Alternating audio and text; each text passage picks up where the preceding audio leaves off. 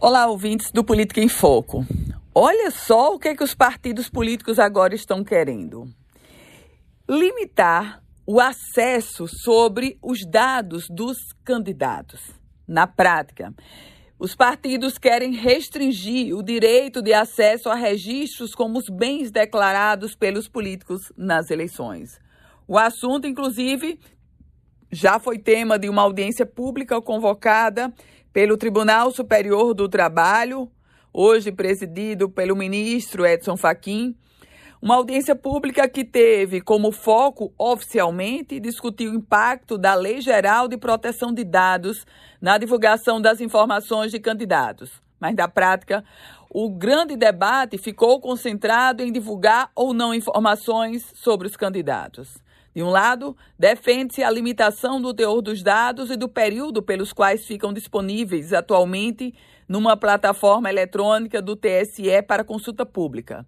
No outro polo, a luta é para manter a publicidade das informações.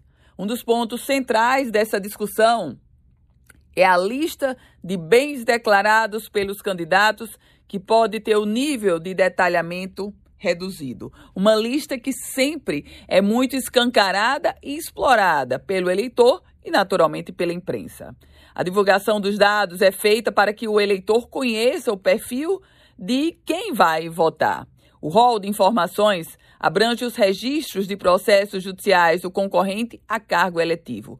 Hoje, inclusive, é possível saber se um candidato responde a processo criminal ou ação de improbidade.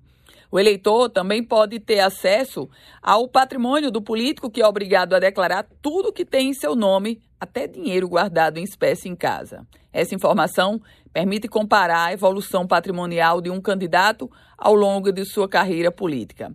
O, a Justiça Eleitoral, o Tribunal Superior Eleitoral, ainda não se posicionou oficialmente sobre o assunto, mas é uma bela polêmica posta às vésperas da eleição.